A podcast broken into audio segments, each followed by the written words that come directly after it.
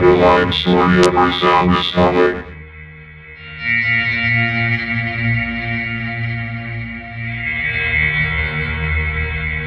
Subsonic.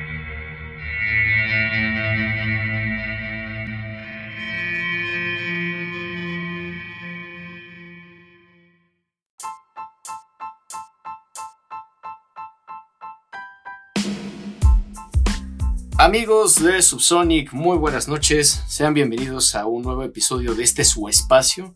Este, fuente interminable de malos chistes, buenos chistes, mal ondita, buena ondita, buena música, eso sí, siempre.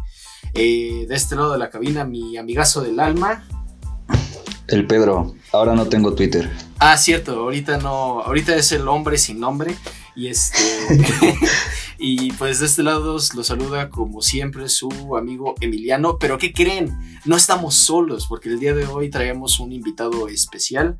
Este es un ciudadano consternado. y este aquí le- les presento a, a Alejandro. Alejandro, saluda a la audiencia, por favor. Hola, hola, ¿qué hay? Mucho gusto, gracias por invitarme a Subsonic. Ya tenía un ratote dándoles lata para que me, me trajeran acá de visita. sí, efectivamente. Este, no, pues bienvenido. Ojalá disfrutes tu estancia y pues, pues No, seguro.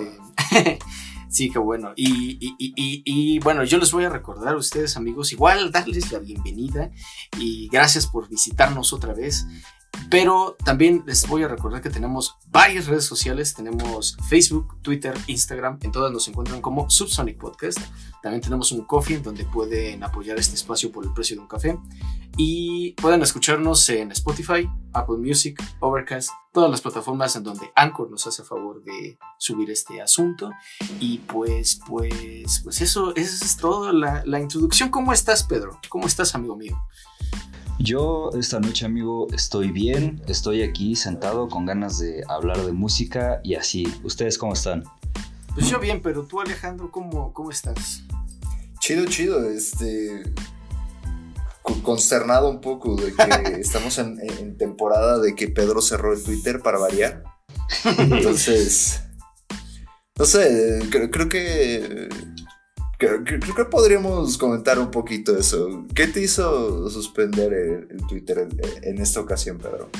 Ah, pues cierto evento bélico internacional cuyo nombre no voy a, a mencionar y, y- y, pues ya sabemos las opiniones que hay al respecto en Twitter y, y en resumen por eso y también porque estoy muy ocupado en mi vida laboral, académica, personal y pues Twitter me quita tiempo, la verdad. Ok, Sí, comprensible. eso suena bien. Sí. Sí. Sí, muy comprensible. Qué bueno que te quieras enfocar en, en cosas pues, poquito más productivas que, que Twitter, ¿no? Pues sí. Sí, sí, sí.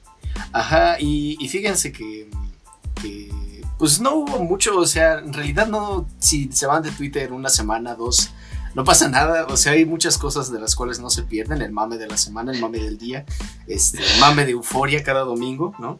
Sí. Este, pero, Uy, sí. pero Todo de lo que cosas, sea de euforia lo sé en contra de mi voluntad. ya lo sé, igual yo.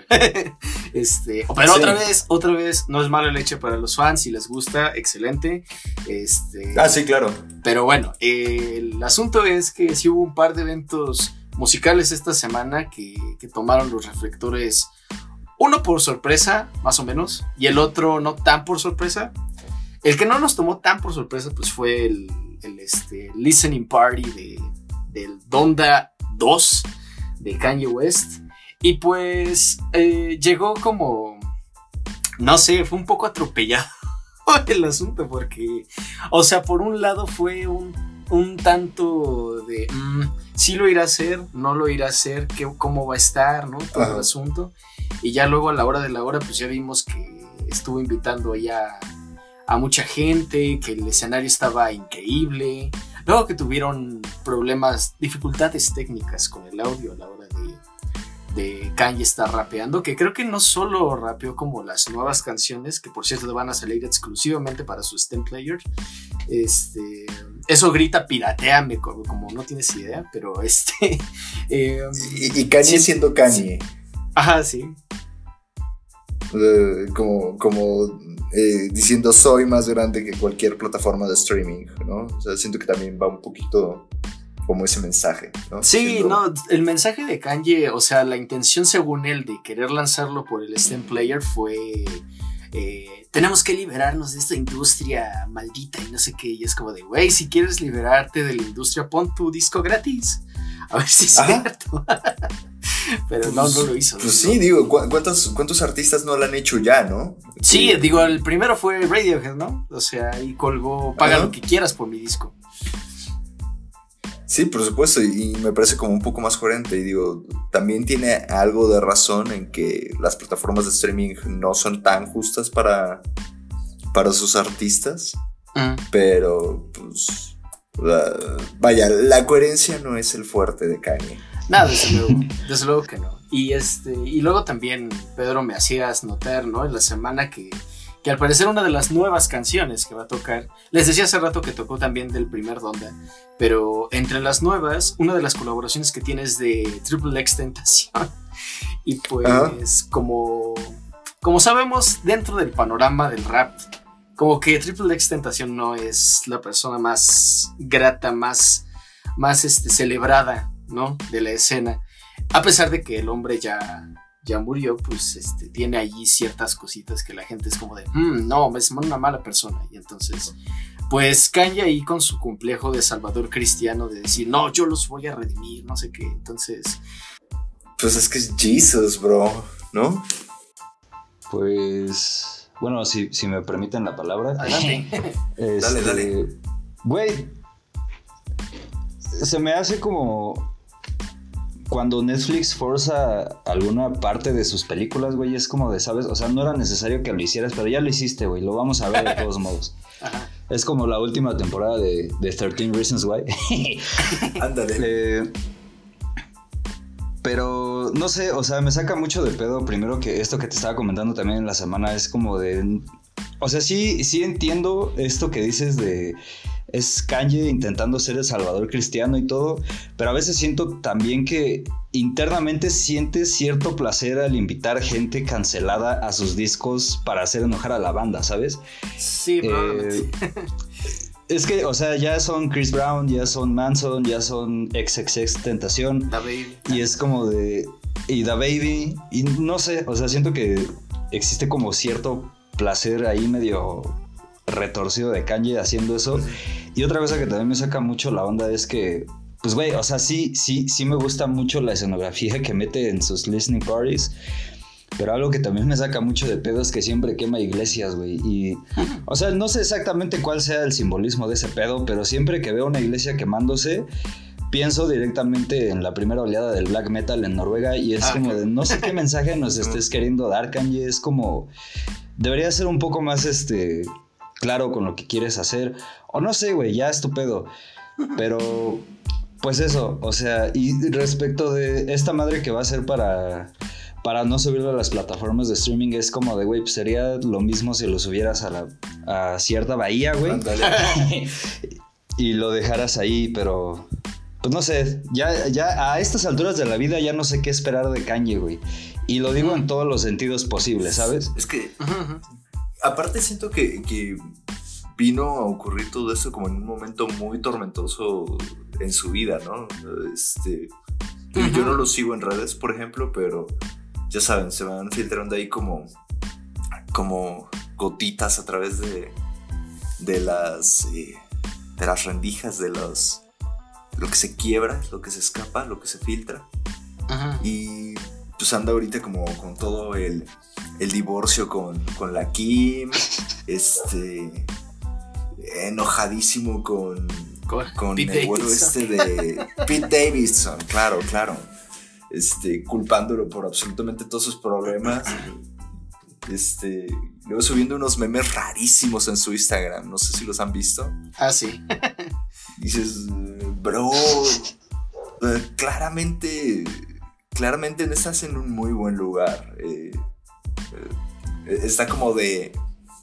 Y, y- y de hecho Davidson tiene, tiene un chiste sobre eso, de que, de que Kanye está muy orgulloso de que ahorita no se está tomando sus medicinas.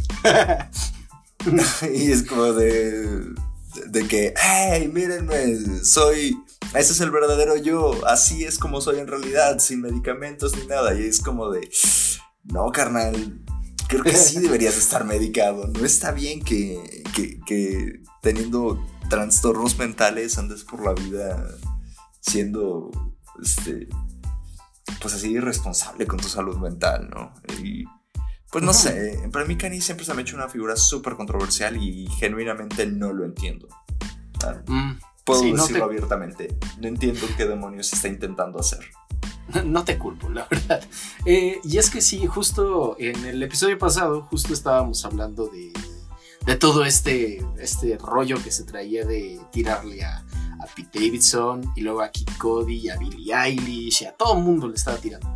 Entonces, este... um, Ajá, lo que, lo que después estuve reflexionando en la semana, pues fue que a veces se nos olvida eso, que Kanye tiene una enfermedad mental diagnosticada, él es bipolar. Sí, Pero aún así, aún teniendo bipolaridad, eso no justifica que él no sepa ponerse límites a él mismo, ¿no?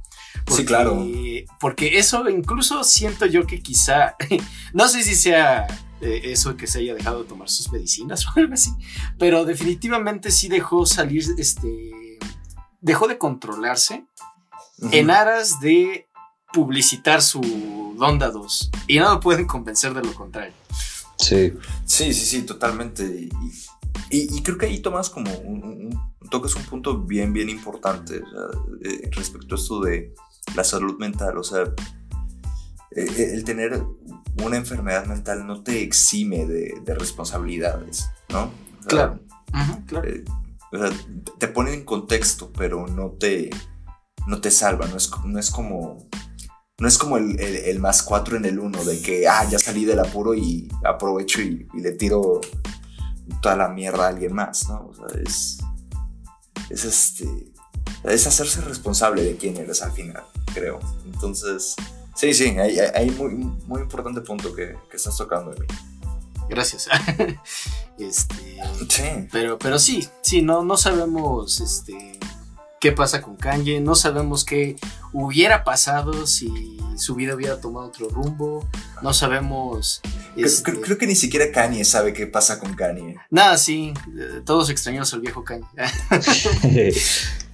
como de 2006, ¿no? De sí, yo creo 2000... Ajá, 2007 máximo, ya. Ajá. Pero, Pero todavía no está tan loquito. Ajá, ajá. o sea, era como comprensible ahí todavía. Este, Ajá. Pero bueno, eh, pasando a otras cosas y hablando de gente que colaboró con Kanye alguna vez, pues el 22 de febrero, como, no, como saben, y si no saben les cuento, eh, pues se cumplió un año de que nuestros queridos robots Daft Punk se separaron. Y este... um, QEPD. Sí, exacto. Este, eh, y pues todo el mundo estaba ahí como celebrándolos y escuchando su música, estando al pendiente de sus, de sus redes sociales a ver si pasaba algo, algún milagro. Y pues, ¿qué creen? Que sí pasó. Ujú. Pues que empezaron ahí a, a renovar todas sus redes sociales, renovaron su página de internet, salió un Twitch de Daft Punk y un Twitter de Daft Punk oficial. Ok. Y todo el mundo nos quedamos así en seco de qué pedo, qué pasó. Y pues empezaron a publicar en diferentes redes sociales eh, imágenes que tenían que ver con su gira del 97. Ajá. Tanto el póster de la gira como, como un video de, una, de la fachada de un lugar que es mítico. ¿eh? El concierto que dieron ahí es mítico. Es el concierto en el Mayan Theater en Los Ángeles. Y pues eso pasó. Es, eh, eh, perdóneme que, que te interrumpa, pero eh, Sí. recuérdame, ese es en el que tocaron, en el que estrenaron la pirámide, ¿no? No, no, no, el de la pirámide. Que comenzaron a tocar en la pirámide. No, no, ese es el de Coachella. Coachella 2006. Ajá. Ok. Sí, no, este es mucho más viejo. Todavía no usaban cascos, imagínense. Ok, Entonces- fue- eh, es, es pre que se hicieran la- la- esas identidades. ok. Exactamente. Entonces, pues pasó que en la página de repente ya salió un botón que decía, este, corre a Twitch ahora. Y entonces ya ibas al Twitch y tenían una cuenta regresiva que se iba a detener exactamente las 4 con 22, que curiosamente so- serían las 22 horas con 22 minutos en en Europa. Ajá. Ajá. Entonces, a esa hora exactamente inició el video completito de ese concierto. Y pues ahí estaban fácil 100 mil personas viendo el streaming del concierto. Y fue fenomenal, o sea, fue una maravilla eso. Y, y al final del concierto, pues pasó que anunciaron una edición de aniversario de Homework, que es su primer álbum, por 25 años. Ahí está remasterizado, más un disco de remixes, casi todos los remixes de Homework, juntos por primera vez. Y pues hasta ahorita es todo lo que sabemos. No sabemos si Daft Punk de verdad ya está de regreso o solo nos quiso dar esta cosilla ahí para que no nos aburramos, no los extrañemos. Pero, pero así estuvo y, como que todos tuvimos confianza en, en Daft Punk eh, por un por unas horas. y así estuvo. Genial. ¿Cómo ven? ¿Cómo ven? Este, yo la verdad no me había enterado, como que nada más vi por ahí un tweet o dos de que estaban viendo un streaming de Daft Punk, pero la verdad es que no me metí, no, no, le, no le di seguimiento, igual estaba como en otras cosas, pero wow, buenísimas noticias. Eh, yo, yo, yo soy fan de, de Daft Punk más el Discovery para acá, sí me llegué a echar el homework, pero demasiado house para, para mi gusto. Pero sí, sí, sí. No, eh, está fantástico. Ese, conseguir ese vinil sería de colección, ¿no? Sí, claro, claro. ¿Y tú, Pedro, Eh, cómo viste la noticia? Pues fíjate que yo sí me enteré porque justo ese día todavía no cerraba Twitter, entonces como que sí me, me enteré un poquito de ese mame. Lo que ya no vi después fue lo del, lo del stream en Twitch. Y güey, déjame decirte que 100 mil personas en Twitch es un buen número, ¿eh? ¿Sabes? Eh, mi, mi corta experiencia como streamer de cuatro viewers y como espectador de, de varios streamers me hacen pensar que 100 mil sí son, sí son buenos números. Y luego todo este vinil que mencionas es como de, güey, o sea, sí me emociona. Sí, me gusta mucho el homework, pero algo que me desanima un poco es nada más pensar en el precio que va a tener esa madre, ¿sabes? Creo que va, va a estar demasiado grande, pero sí valdría la pena tenerlo, la verdad. O sea, si tuviera el dinero, sí lo pagaba. De ley. Sí, sí, sí. Sí, de hecho, eh, en realidad el homework ya de por sí es caro. Primero porque, porque pues es un disco de culto, primero que nada. Segundo porque es, viene en dos discos, ¿no? No alcanza a caber todo el audio en un solo vinil. Eh, y además de todo, lo que estuve observando es que todo el disco 2, es decir, el de los remixes, no creo que quepa ni siquiera en un CD. O sea, esos son más de 90 minutos. Entonces, quién sabe qué vayan a hacer. O sea, lo dejarán solo en formatos digitales, que ya lo pueden escuchar, de hecho. Este. O, o qué van a hacer, no, no tengo idea de qué va a pasar con ese disco de remixes, pero, pero como dices, o sea, sí va a ser. Te- te- o sea, va a ser de colección eso. Definitivamente. Sí, definitivamente. Y, y tengo, tengo un compa que, que es como el fan más grande de, de Daft Punk que conozco, entonces, híjole, no sé. Creo que ya tengo una idea de que podría darle de regalo de cumpleaños. sí, Por lo estaría. menos podría darle una lanita para cooperarle para los viniles. Ándale. Sí, fíjense, el de remixes dura al menos una hora 45 minutos. ¿Cómo van a meter eso en un vinil o en un CD? No tengo ni la más perra idea, pero ahí está. A huevo. Creo que no hay forma. Mm, No, no hay forma, definitivamente. ah, Pero en fin, eh, amigos, eh, pues de esta manera hemos terminado la primera parte de este podcast, de este episodio de hoy. Pero no sin antes ir a nuestra sección de recomendaciones. ¿Quién quiere empezar? Yo, yo porque vengo muy cortito, amigo. Eh, ver, échale. pues ya ven que a mí me gusta mucho la cumbia, ¿no? Casi ni la menciono aquí. sí, bueno. Entonces, eh, pues en estos últimos meses he estado viendo un compa de Monterrey que se llama Cristian Mesa. Él tiene un canal de YouTube. Eh, hace un chingo de cosas. O sea, tiene un como documental en el que anda ayudando a gente que está en el anexo y todo el pedo, por si lo quieren checar. Y de esta eh, especie de documental, pues sale lo que les quiero recomendar hoy, que es como todo el repertorio de rolas que tiene este güey en Spotify. Eh, son alrededor de 8 o 10 rolas. El cabrón, no sé por qué no subió un álbum y subió todo como singles. Pero, eh, pues ahí están para que les vayan a topar. Es cumbia más o menos rebajada, acordeón, Monterrey. Lolo se ve que tiene la, la escuela de Colombia y de Celso Piña y de Lisandro Mesa. Entonces está como muy cabrón, me late. Y me llama mucho la atención porque pues es cumbia hecha entre 2019 y 2021 y como que se apega mucho a, los valores clásicos de la cumbia, no sé si decirlo así, pero pues la neta está chido, o sea, si les gusta lo pueden ir a checar, está bailable, está tranquilo y pues nada, esa sería mi recomendación de hoy. ¿Cómo se llama el vato? Cristian Mesa. Cristian Mesa, eso. es. Ajá, Muy bien. Vale, voy a, voy a checar, se escucha interesante. va, va. ¿Y tú, Alejandro, qué nos recomiendas Es- el día de hoy? Híjole, ah, así como, como vigente, así como que nuevo, de cosas que he estado descubriendo. A ver, dame un segundito, déjame echarle un vistazo a acá a mi a mis nuevos likes de, de, de Spotify. Ujú.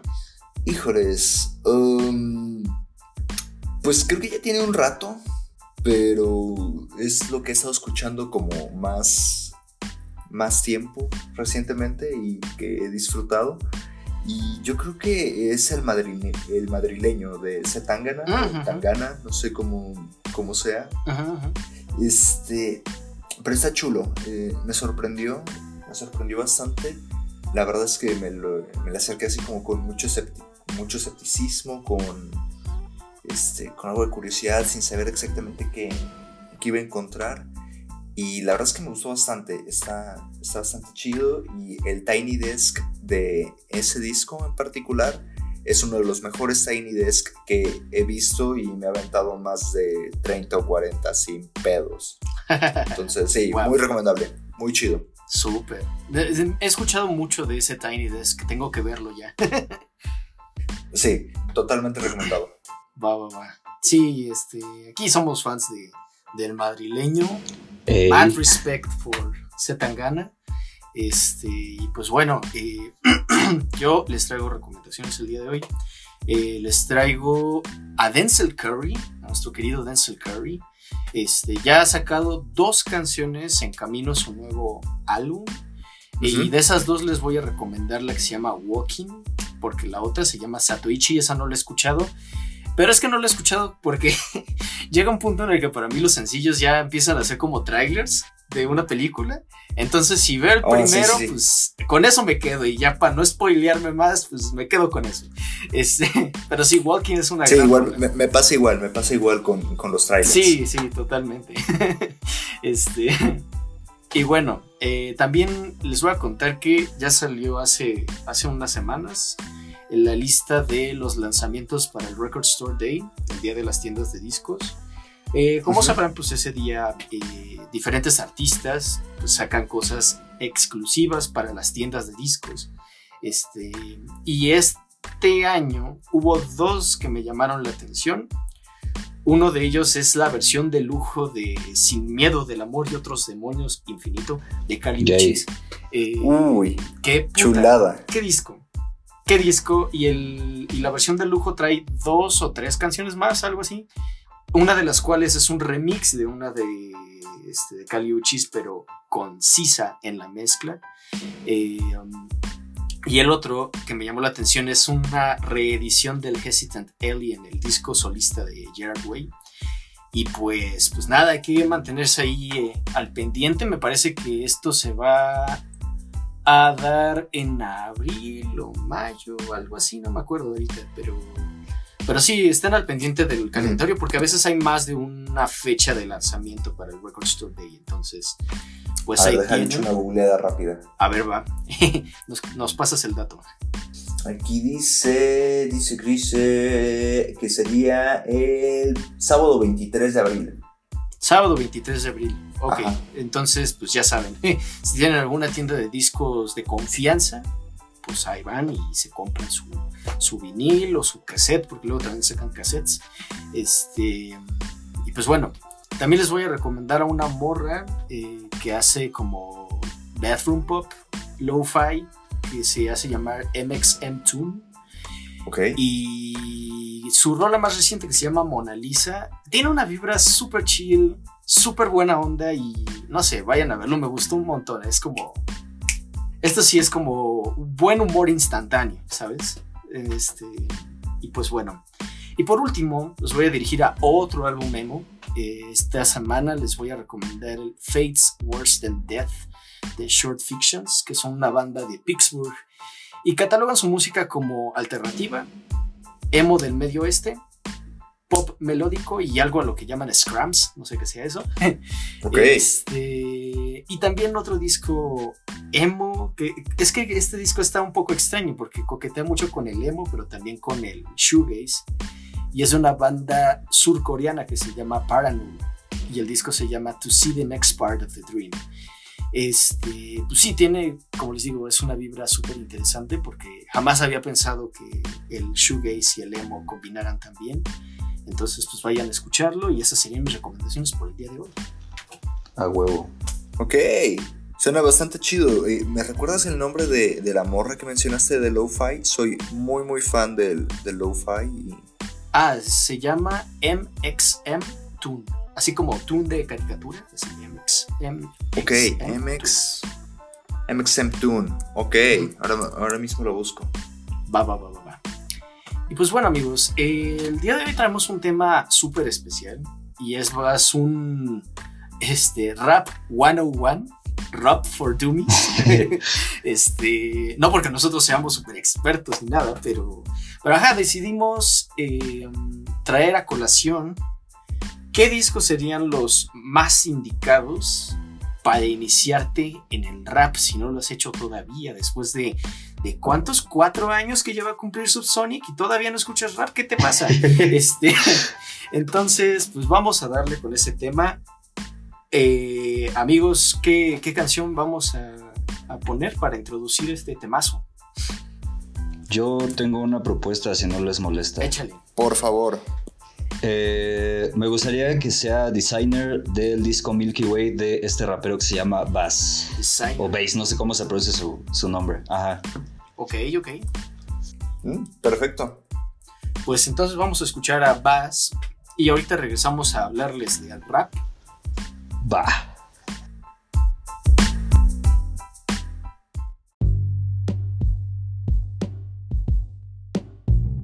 Y amigos, ese fue Designer con Bass, al revés, Bass con Designer. Este, y pues, pues así es, amigos. Eh, bienvenidos a este episodio especial de Subsonic eh, Rap 101. Eh, y pues miren, eh, la idea surgió. ¿cómo, ¿Cómo surgió la idea de hacer este, e- este podcast, Alejandro? Cuéntanos. Este episodio. Ok, este. Pues. Yo llevaba ya un rato insistiéndoles, como. Pidiéndoles, suplicándoles que me invitaran aquí a su casa, Sub- Subsonic. Y cuando Pedro me preguntó, como si de que tenía algún eh, tema en mente, algún. algo de lo que quisiera hablar, pues. eh, como que llegué un poquillo en blanco, como que no se me ocurrían muchas cosas. Y una que le piché me dijo que ya la habían hecho, entonces dije, va, déjame pensarlo.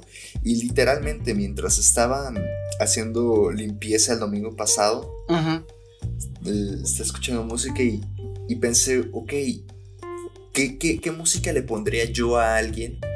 Eh, como, no sé, a, a mi papá, a mi hermana, a la morrita con la que estoy saliendo, como para que se fuera familiarizando con, con el hip hop y el rap, así sin, sin saber la gran cosa. Ok. Dije, ok, eso estaría chido y los chavos de Subsonic saben muy, mucho de música, saben bien qué pedo con eso, entonces pues les voy a pechar la idea y este, se lo comenté a Pedro.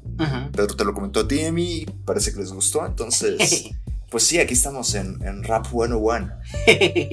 sí, sí. La verdad es que sí, Pedro me, me dijo la idea y yo dije, es una gran idea, o sea, porque sí, cumple dos propósitos. Primero es invitarte, porque sí ya tenías ahí rato como, como este, comentándonos y todo el asunto. Y también Sí, sí. cumple un poco el propósito de hacer este un casi casi un redux de nuestro primerísimo episodio, porque en nuestro primer episodio hablamos de rap. Pero pues era el primero, estábamos nerviosos, no sabíamos qué pedo, no teníamos fórmula, entonces pues obviamente salió como salió. y ya. Salió. salió, exacto. Entonces pues, enos aquí. Este... eh, Pedro, creo que ibas a comentar algo. Ah, no, no, no, no. Ok, este, vale, pues eh, vamos, a, vamos a empezar con esto. Y pues miren, justo en la semana en la que Pedro todavía tenía Twitter, hizo un tweet que a mí me gustó muchísimo, que fue mis gustos en rap en cuatro álbumes. Mm, cierto, cierto. Y a mí me encantó y de, de inmediato puse ahí mis cuatro álbumes también. Pero hizo mención de algo en específico co- que se me quedó en la mente y luego cuando vino el tema a colación para el podcast dije, wow, lo tengo. Líricas, flow y beat. O sea, esos son como los cuatro criterios que elegiste para, para elegir esos álbumes, ¿cierto? Sí. Ok. Entonces, eh, pues yo pensé, ok, pues vamos a, a darle por ahí, ¿no? O sea, ¿qué, ¿qué disco tiene esos tres, pero que sean fáciles de seguir para que alguien no se abrume, ¿no? Cuando le entre al género. Entonces, pues miren, les voy, les voy a decir que estos discos que les vamos a proponer a continuación, los tres, sí son como muy de nuestros gustos, pero también sirven como puntos de partida para cualquiera que quiera iniciarse en el arte del ritmo y la poesía. Entonces, la dinámica va a ser la siguiente. Vamos a recomendar canciones individuales que pueden ayudarnos a familiarizarnos con cada elemento. Y luego un álbum que para cada quien tiene la mezcla perfecta de líricas, flow y beat. Va. Hecho. Entonces, yo, yo inicio si no les, si no les causa problema. este, y pues miren, para familiarizarse con el relato, mm, ok, lo que tienen el rap es que es un género perfecto para contar historias, ¿no? Eh, hay muchos géneros, todos los géneros se pueden contar historias, desde luego. Eh, hay grandes, este, personas que cuentan historias en su música, como, como Bob Dylan, ¿no? Por ejemplo, Sí, claro. los Beatles incluso, pero, pero no, el rap es diferente porque, porque el, el hecho de que están haciendo rimas, no que están cantando, que están haciendo rimas Y que están contando como historias muy personales, pues no sé, es casi como si te lo estuviera contando de frente, es casi como un como una persona allí que va por toda la ciudad contando su historia, ¿no? Para que lo conozcas mejor. Entonces, eh, lo que quieres al acercarte a una canción de rap por primera vez es escuchar una historia vívida, pero que tampoco sea difícil de seguir, porque por ejemplo, hay algunos raperos que de repente estaban muy por las ramas, de repente usan como metáforas muy oscuras, muchas referencias y es difícil seguir qué es lo que te están tratando de comunicar. Este, pero bueno, ahí les van algunos ejemplos de relatos líricos que a mí se me hacen fabulosos. The Art of Peer Pressure de Kendrick Lamar, de su disco Wicked Mad City. Eso se me hace genial, o sea, porque el tono en el que cuenta Kendrick la historia de cómo se metieron a robar esa casa es como, wow, ¿no? O sea, escuchas como su preocupación, escuchas también un poco en su voz esto de, sé que esto que estamos haciendo está mal, pero, pero lo estamos haciendo porque eso es lo que tenemos que hacer, ¿no? Eh, otra canción que me viene a la mente es December 4th de Jay-Z, que esa no es una sola historia, sino que es como un resumen de la vida de, de Jay-Z. Entonces esa también está muy padre. Sí, claro. Eh, otra que es un clásico, que es Brenda's Got a Baby de Tupac. Pues esa es una historia como algunas de las que cuenta Kendrick después.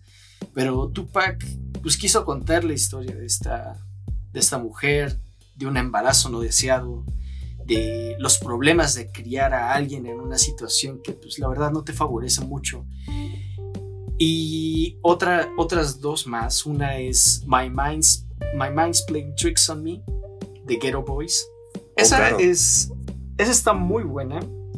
Y por- porque no te cuenta solo una historia, te cuenta varias historias de, de estos vatos que, pues, al estar drogados, pues su mente les juega trucos, ¿no? Es este un poco juguetona la canción, pero también es un poco oscura, porque las cosas que cuenta de repente están medio sórdidas. Sí, claro. Y, Y, um, y- y Ajá, que ajá. creo que es como algo, algo común, como un tema común en el hip hop, que es ver las cosas con un poco más de, de ligereza, ya que, ya que están a la distancia, pero con frecuencia son temas bien rudos, bien fuertes y que nos hablan de la experiencia de- de- del afroamericano en Estados Unidos y cómo su realidad es bien distinta a, a la nuestra, diga- digamos, como, como mexicanos, pero aún así logras empatizar. Y bueno, Ujú, no sé, es como, exacto. como el tema que estoy alcanzando a ver en- entre, tus, entre tus sugerencias, tus recomendaciones. Oh, gracias. Este, no, pues sí, estoy de acuerdo. Este, quizá un poco inconscientemente eso fue como lo que estuve buscando, pero ahí les va un pilón que no es en, en inglés, sino que es más bien en español. Dale. Y es épico de, de Cancerbero. Güey, qué gran habilidad para narrar historias de ese vato. Qué lástima que se nos fue antes de tiempo. Eh, ajá, o sea, cuenta como. Es una épica literalmente, porque, o sea, cuenta su encuentro con el diablo. ¿no? Y reclamándole todas las cosas que están mal con el mundo, etcétera. Y es como, wow, wow, qué, qué gran rola. Y además tiene una forma de rapear bien interesante, que a eso vamos a continuación, porque si quieren familiarizarse con el flow de algunas personas, pues primero les voy a recomendar a Eric B. and Rakim y su rola Eric B. is President. Eh, Ese creo que es el momento clave en el que las, las canciones de rap dejaron de ser un jueguito que los, los maestros de ceremonia hacían con, con la gente que iba a bailar a la disco y se empezó a volver un asunto más serio, se empezó a volver un asunto de a ver quién puede hilar más rimas. ¿no? Eh, luego de esa les voy a recomendar Hypnotize de Notorious B.I.G. Oh, claro. Porque él todavía subió un poquito más la- las este, posibilidades de, de rimar, ¿no? Fíjate que esa Empezó a me la, de esquemas, etcétera. Perdón, perdóname que te interrumpa, pero justo, fíjate que esa me la acabas de robar. Estaba pensando justo en, en- en flows y dije, Ajá. tengo que mencionar a Biggie. Y era como justo la que tenía en mente. Es, es excelente, muy buena, muy buena ahí. Uy, sí, y es que de Biggie hay muchas de dónde escoger, porque Biggie era un gran, gran este rapero. Sí. Sí, no, y le enseñó a un montón de gente, pero este, luego de esa les voy a recomendar Great, Great Day de MF Doom y Mad Leaf, que juntos son Mad Villain. Sí. Este, Great Day a mí me encanta porque sí tiene la complejidad que tenía Doom para rimar, pero además juega mucho también, este, hace como muchos chistes en medio. Y Sí. hasta hace esta cosa que me encanta de, este, que está rimando con el sonido de stitches, Ajá. glitches, bla, bla, bla, y en vez de, y de hacer la rima obvia y decir, this party needs some bitches, en vez de eso dice, "Ahem, booze. Y entonces, e- ese tipo de recursos que usa Doom para sacar sus rimas es es súper ingenioso, es súper creativo y, y también qué pena que ya se nos haya ido. Eh, es que Doom era Este- brillante. Eh, Era brillante, sí. no claro. por nada todo el tiempo escuchamos Doom era el rapero favorito de tu rapero favorito. Porque Ujú, hacía absolutamente todo bien. Sí, y también es- está por ahí otra vez Kendrick con Riga Mortis. El flow de Riga Mortis es asesino. Es asesino allí. Este. um, y ya, mi pilón, mi pilón hispánico en este caso sería Pura droga sin cortar. de los violadores del verso. huevo. Es que es, güey, o sea, KCO vuelto loco rimando una línea tras otra sin repetir casi nada. Es como, güey, güey, qué pedo.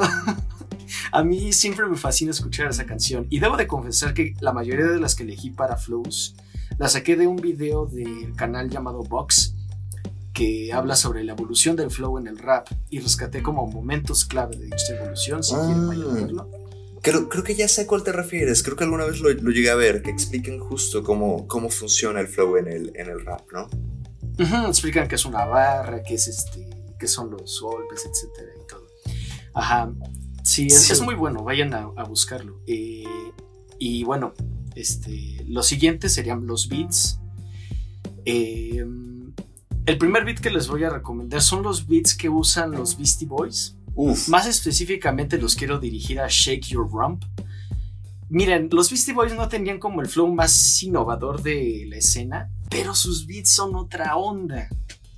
Sus beats, pues, sobre todo porque ellos estaban pues muy influidos del rock, ¿no? Digo, los produjo Rick Rubin.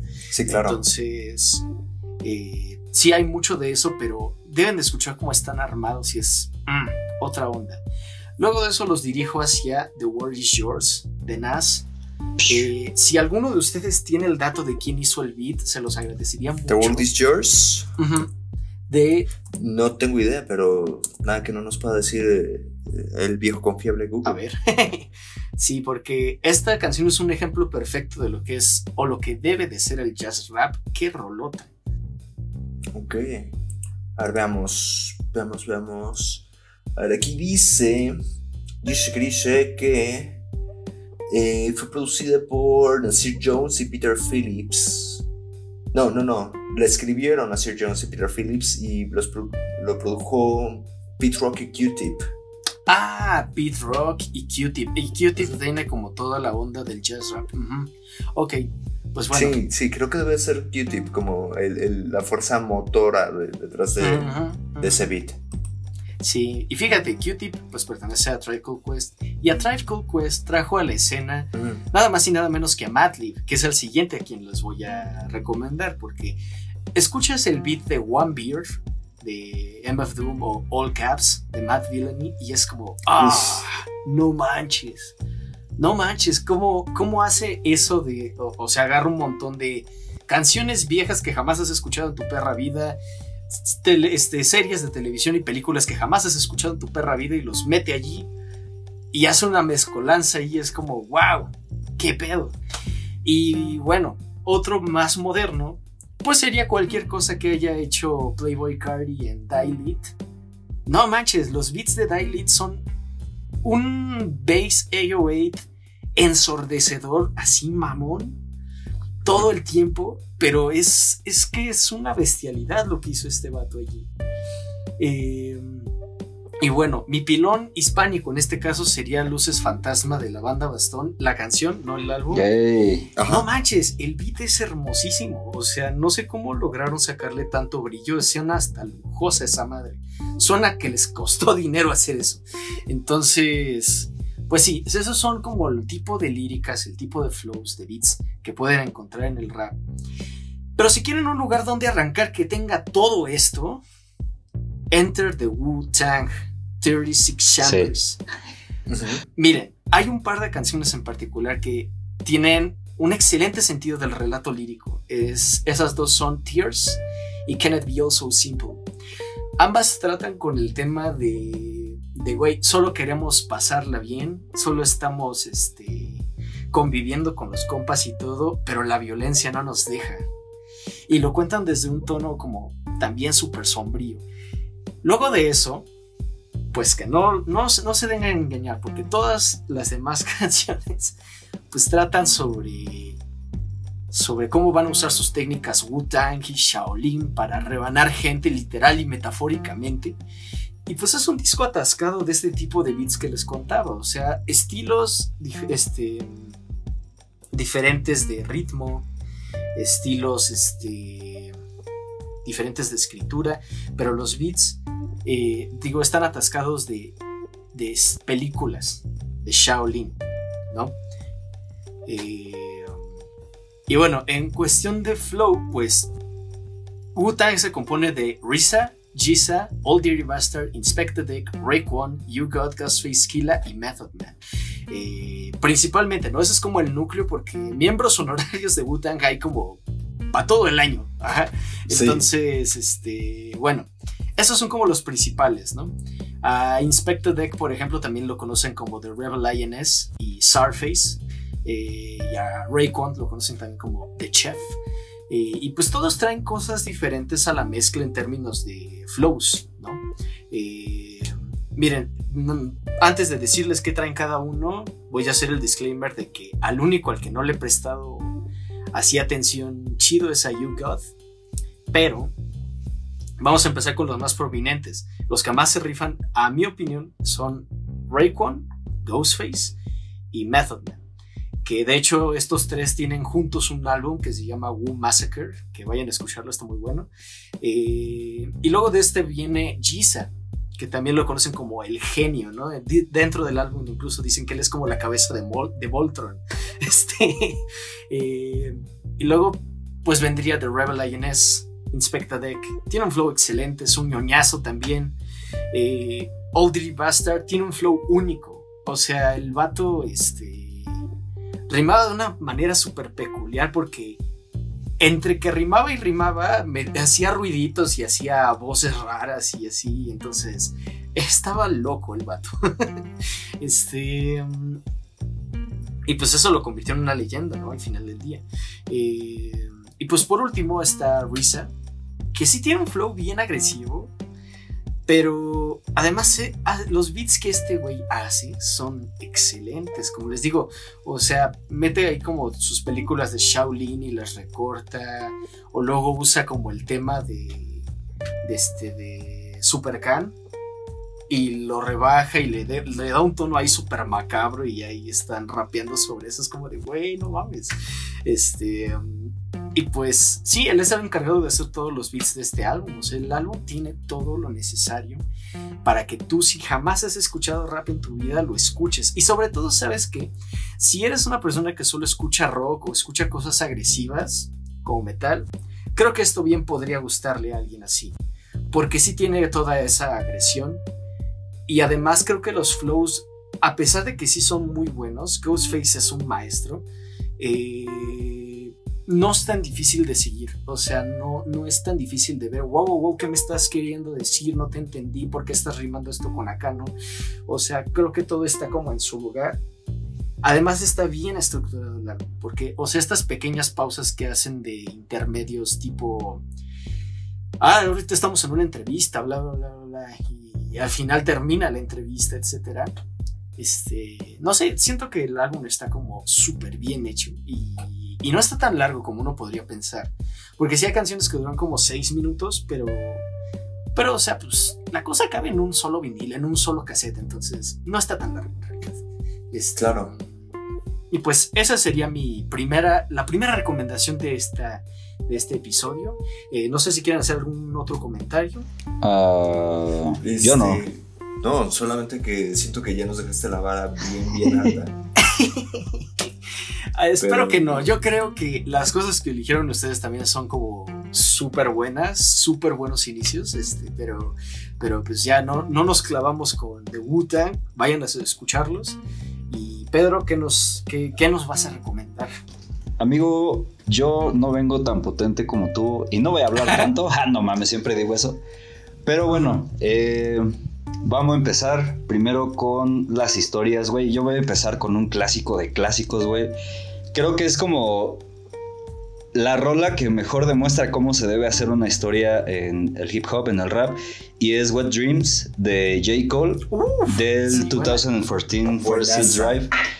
Porque, güey, no mames, o sea, técnicamente este güey en los dos, tres versos que trae la rola te va relatando todo, todo, todo, todo, todo el proceso de cómo fue su primera vez, ¿sabes? Te lo cuenta con detalle, güey, te hace imágenes en la cabeza y lo va haciendo con un flow que se monta muy bien al beat, güey. Y eso a mí me gusta demasiado. Eh, creo que también por ahí el coro está como muy bien montado y me llama mucho la atención que logra conectar el coro con lo que va pasando en la historia, ¿sabes? sí, claro. Entonces, no sé, si a mí alguien me pidiera una recomendación de, güey, es que quiero una rola de rap que me cuente algo, güey, pues sería esa. Además, tiene uno de los mejores plot twists de la historia. Sí. sí, la verdad es que sí, güey. Justamente es digno de cualquier. Pero déjame eh, construir aquí un poquito sobre lo que dijiste, porque justo era una de las canciones que yo quería tocar. Pero creo, creo, que lo, hiciste fantástico al decir que te construye imágenes y sobre esas imágenes uno ya va haciendo como, como que va asumiendo cosas. Entonces, al final de la canción, cuando llega el plot twist, es brillante, es como de, oh, realmente, la, la, primera vez que la escuché, y fue hace no mucho, unos dos años, De verdad tuve que detenerme, dejar de, de hacer lo que estaba haciendo cuando me cayó el 20 de qué era lo que estaba pasando. Y es, eh, sí, es verdad, es eh, una canción maravillosa. Y perdón, te, te dejo seguir. No, ya lo último que está muy bien tu observación, gracias amigo. Eh, ya lo último que iba a agregar de esto es que, pues, güey, ese plot twist es digno de cualquier producción cinematográfica o de serie o de lo que quieras, güey, ¿sabes? Eh, luego otra de... Mejor plot twist que, que, que haya hecho eh, Shyamalan. sí. Toda la carrera de Shyamalan quedó destruida con ese solo plot twist. Exactamente. Y bueno, yo nada más traigo dos rolas de historia y esta es una obligada de sí porque sí, güey. También es una que ya hemos hablado mucho aquí en el podcast. Es Duckworth de Kendrick Lamar. Gracias, gracias por decirlo. No manches. Es que, no mames, aparte de que es el cierre perfecto para el DM, es un poquito parecido lo que me deja a la rola de J. Cole, ¿sabes? O sea, te va introduciendo bien, te va contando qué pedo, se va montando en todo lo que ya te contó en el disco. No es una historia de Kendrick a diferencia de J. Cole. Aquí Kendrick te está hablando de la historia de Top Dog y de su papá, güey. Y a partir de esas dos historias te habla del origen del rapero más grande de todos los tiempos, güey. Es como, no sé, me gusta porque es como una historia de origen, es como el spin-off de Kendrick Lamar. Entonces, me late por eso, me late también los beats que le mete, el flow, otra vez que sea un gran cierre para... Para, para, para el DEM y que lo haga como un círculo, güey. No sé, siento que esa también es perfecta para que vean que el rap también les puede contar cosas al igual que lo hacen la Iliada o la Odisea, güey. Y así. Buenas. ¿Comentarios al respecto o me sigo? No, síguele. sí. Dale, dale, dale. Va. Y pues nada, yo para las líricas sí me puse muy hispanista, hermanos, Ajá. porque pues traigo tres de KCO. Ajá. Genial. La primera es, trae ese ron. eh, güey, a mí me gusta porque la rola te habla de varias cosas. Te habla de cómo se enfrenta con su suegro, te habla de España, güey, te habla de KCO, de cuando estudiaba filosofía. O sea, es como un discurrir de este güey en su cabeza contándote y hablándote de cosas que siente, que experimenta, que quiere, que no quiere, que quiere mandar a la mierda. Eso me gusta demasiado. Y luego, como que subiéndole un poquito de nivel, está esta rola que se llama Yemen. Que, güey, está llena de una de simbolismos que te cagas, güey. O sea, técnicamente es KCO diciéndote que es KCO. Y por qué él está muy cabrón. Y por qué al mismo tiempo de que está muy cabrón también se siente de la mierda. Te mete unas imágenes muy, muy, muy bonitas a mi gusto, güey. Tiene unas cosas ahí muy de, de la Biblia. Me llama mucho la atención porque KCO en las primeras etapas de su carrera era una persona que tendía a ser como muy atea y muy crítica, muy de filosofía. Y en esta rola en específico te va dando a demostrar que ya cambió, güey, que ya eso no es lo que, pues lo que lo representa en algún aspecto de su vida. Y ya por último, en esto de las líricas también está repartiendo arte. Güey, no mames. Esa rola es una de imágenes. Eh, con- Con esta rola este güey te demuestra que se puso a estudiar filosofía, cabrón, güey. O sea, tiene una ahí de simbolismos de Platón y de los presocráticos y de... Un, hay un diálogo de, de Platón que se llama el Timeo, güey. Varias cosas que están allí en el Timeo también están en esta canción, güey. Y luego si ves el video también es un viajezote. La neta, estas tres yo se las pondría a alguien que me pidiera recomendaciones y sobre todo porque son en español, güey. Siento que. Claro. las podemos seguir en inglés, güey, pero de repente si no tenemos como que un conocimiento del inglés muy profundo, seguir este tipo de imágenes es un tanto difícil, güey. Y en español a lo mejor también es complicado, pero por lo menos ya es tu lengua, por decirlo, materna. Entonces ahí está como que 2-2. Comentarios hasta aquí. Pues No, me parece interesante, ¿no? Que hayas elegido en español, porque estoy totalmente de acuerdo con eso último. O sea, creo que si quieres familiarizarte con el flow y cómo se van armando las rimas, etcétera, pues creo que es más fácil que lo entiendas primero en tu idioma y ya después te avientes a, a escucharlo en inglés. Entonces sí, sí, gran, gran acierto. Sí. Gracias. ¿Tú, Alejandro, Justo. comentarios? justo que creo que, eh, claro, el, el, referente para, para, el rap es, eh, es en inglés, pero sí que hayas recomendado canciones en español es también una, una excelente manera de que te vayas familiarizando de cómo funciona el rap cuando no lo conoces, de que a lo mejor las primeras dos o tres líneas de un verso te van dando cierta idea, pero después en la tercera y la cuarta te le cambian totalmente eh, la intención y eso que estás pensando ya no es lo que, en lo que creías. Entonces, creo que sí, sí, sí. Es, muy bueno ir conociéndolo primero en español para después ya meterte en inglés. Es muy acertado, Pedrares. A huevo, gracias. y bueno, ahora pasando a los flows. Pues acá como que sí le metí un poquito más a la lengua anglosajona. Esta es una que todos se saben, pero a mí me gusta demasiado y me gusta demasiado porque es muy agresiva y es Berserk de Eminem. Claro. Del segundo LP del Marshall Matters. Güey, no es el flow más rápido de Eminem, pero sí es uno de los más agresivos, güey. Sí es uno que puedes seguir si te late el estilo de este güey. Eh, me gusta mucho el, punch que tiene. Ciertas barras se sienten ahí como putazos y es como de, güey, o sea, me late, me sacude el cerebro y eso es lo que me gusta en un flow. creo que también pondría Wow Freestyle de Kendrick Lamar con J-Rock. Mm, Porque, güey, esa, esa canción es, eh, ¿cómo decirlo? Es como un aumento, ¿sabes? O sea, empieza más o menos abajo y termina muy arriba. Hay una parte a mí, ya hacia el final, que a mí me gusta mucho, que J. Cole y Kendrick se la pasan así como tirándole mierda a todos sus enemigos, pero es como si se respondieran con el flow, no tanto con lo que están diciendo, sino con el flow. O sea, como que Kendrick va tirando sus barras y con el mismo ritmo le dice a J-Rock, wait, vas tú. Y J-Rock hace lo mismo y después Kendrick. Entonces, no sé, a mí me gusta como que mucho ese dúo que esos dos güeyes se rifan ahí y la neta les pongo así 10 de 10. Eh, hay dos de J. Cole en este lugar. Creo que la primera sería 1985 me gusta mucho porque es J. Cole como tirándole a lo clásico. En ese disco, en el KOD hizo mucho triplet, eh, retomó mucho del trap, no es queja. Pero esta última rola a mí me gusta mucho porque el beat se despega de todo eso. El beat es algo como muy a lo clásico. Y el flow que monta ahí también va muy apegado a eso. Y me gusta como. No sé cómo describirlo. Sí, como esta especie de discurrir que en un verso primero es todo fluido y luego pausa, fluido y luego pausa, fluido y luego pausa. Eso me late mucho. Y luego la última del flow es J. Cole así siendo la bestia que es, que es A Lot de 21 Savage. Güey, el verso de J. Cole ahí es brutal, güey. O sea, neta no sé de dónde sacó tanta energía para hacer eso. Pero, pues sí, creo que eso sería uno de mis flows favoritos en el rap. Y comentarios hasta aquí, amigos. Este.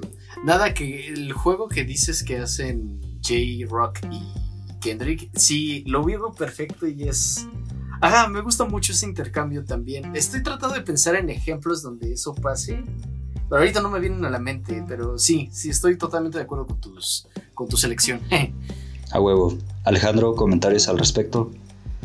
Eh, creo, creo, que, creo que ese, esa clase de, contestaciones en el flow de, cómo, se van, cómo se van complementando es algo que, así como que ubicar bien, bien, bien, nada más se me viene a la mente eh, Run the Jules, que creo que lo hacen sumamente bien todo el ah. tiempo y que construyen el uno sobre el otro, respetándose los espacios. Eh, aprovechando como las referencias que hace el uno del otro, o sea, como, como lo que son, como esta, esta pareja de, pues, de mejores amigos que se, se conocieron a través del rap y que están haciendo las cosas maravillosamente. Y pues no sé, este, ellos, ellos creo que los voy a mencionar también cuando, cuando sea mi turno de hablar del flow.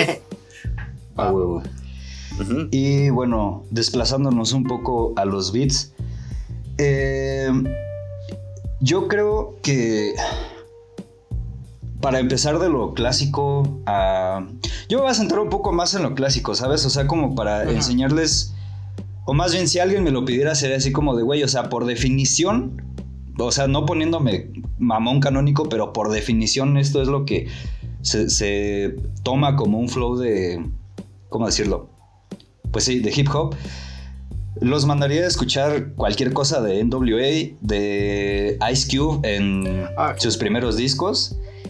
Luego ya para pasar a un poquito más moderno, pero que retoma de, de lo clásico, sería este disco de 2018 de Neto Peña que se llama Fobia, en específico esta rola que se llama Cholo Nun Low. O sea, ya trae unos motivos ahí medio mexicanos y todo, pero pues la base del boom bap ahí está, güey. Yo digo que eso es Mm. perfecto para describirlo. Ahorita hablando de Wu-Tang, también me gustaría que escucharan Wu-Tang, pero de Logic. no sé. Ah, claro. Ok. Esa Sí, rola sí, sí. también tiene flows, tiene un muy buen beat, me late, tiene mucho poder, mucho punch. Y pues nada, o sea, yo sé que dijimos rolas, pero yo siento que un disco que es muy bueno para topar así los flows del hip hop, eh, hip hop con mayúsculas, pues sería el debut de 2003 de 50 Cent de Get Rich or Die Trying. Pues güey, no mames, o sea, creo que todos los beats aquí están como que al punto. 21 Questions, Pimp in the Club, eh, que apareció en el show de medio tiempo del Super Bowl. Eh, Many Men, que es mi, mi canción favorita de este disco, creo que es un gran ejemplo. Entonces, no sé, en cuanto a beats, yo creo que pondría todas esas recomendaciones. ¿Comentarios? No, buenazo, buenazo todo. Sí, sí, grandes elecciones. Y ahorita me recordaste que creo que Alejandro tenía un comentario sobre el Super Bowl. Este, pues mira, si nos da chance, lo, ¿qué te parece si lo aventamos para el final? Y si no, pues ya sería la excusa como para el segundo episodio que, que me venga a meter acá hasta la cocina. Va, va, va. vale, pues. Y pues nada, ya pasando al disco que según yo creo que tiene como que todas estas madres, pues como les contábamos en, al principio, este disco de 2018 que se llama Milky Way, The Best, creo que tiene todo lo necesario. O sea, son 14 rolas y 39 minutos de todos estos pedos. Los flows tienen una gama creo que más o menos amplia, a pesar de que es un disco cortito, eh, porque te puedes encontrar cosas que se parecen un poquito a lo clásico, cosas que se parecen, eh, ay, los, los beats, perdón, cosas que ya están un poco más tiradas a lo que ha venido haciendo J. Cole en sus últimas producciones, y no solamente J. Cole, sino toda la, la banda de Dreamville, porque este güey es de Dreamville.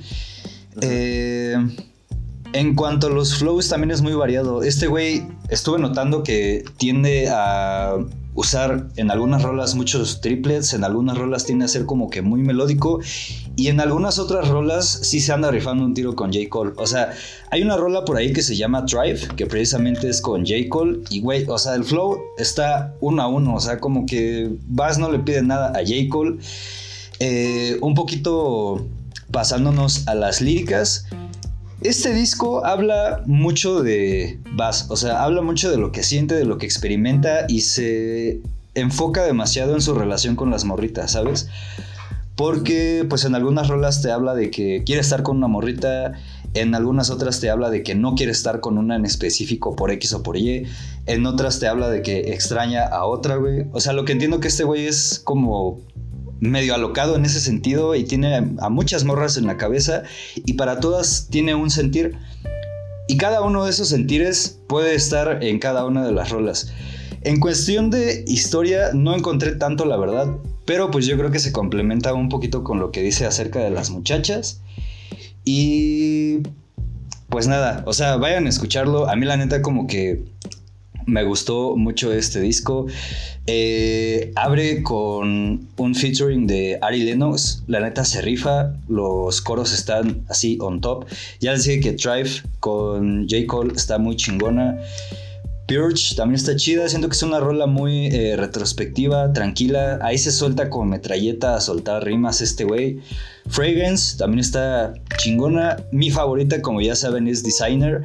Está muy muy buena, siento que tiene mucho un feeling de déjenme libre y quiero estar en paz. De esta me gustó también mucho el beat.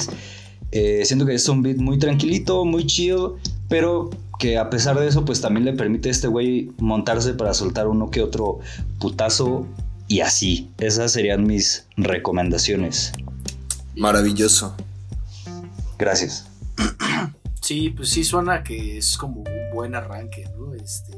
Ajá, y por lo visto tampoco está como tan cargado de temas ni tan, ni tan pesado de escuchar. Entonces, sí, definitivamente estoy de acuerdo en que sería un buen punto de, de inicio.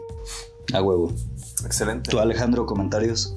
Este, pues nada, que ese disco no me lo he echado completo, pero me llamó un montón la, la- la atención como que hablaras justamente de sus relaciones con, con las mujeres y con, con, con a quienes busca. Y pues no sé, definitivamente es algo con lo que me identifico. Soy súper enamoradizo y eso creo que es algo que me podría identificar. Este, sí, definitivamente ese va a ser mi, mi, mi disco para escuchar a- el día de mañana, sí o sí. A huevo. Cool. y pues bueno, este. ¿no? ¿Qué les parece si vamos a una, a una pausita? Va. ahorita regresamos para escuchar lo que, lo que Alejandro nos tiene que contar. ¿Qué canción quieres que pongamos para, para este siguiente corte, Alejandro? Híjole, am, déjame darle una pensadita de alguna de las que tenga abiertas por aquí. Pero, ¿qué te parece si nos vamos con King Kunta? Uy, King Kunta, va, va. Excelente. Excelente elección. Este es King Kendrick con King Kunta. Y ahorita regresamos. Yep.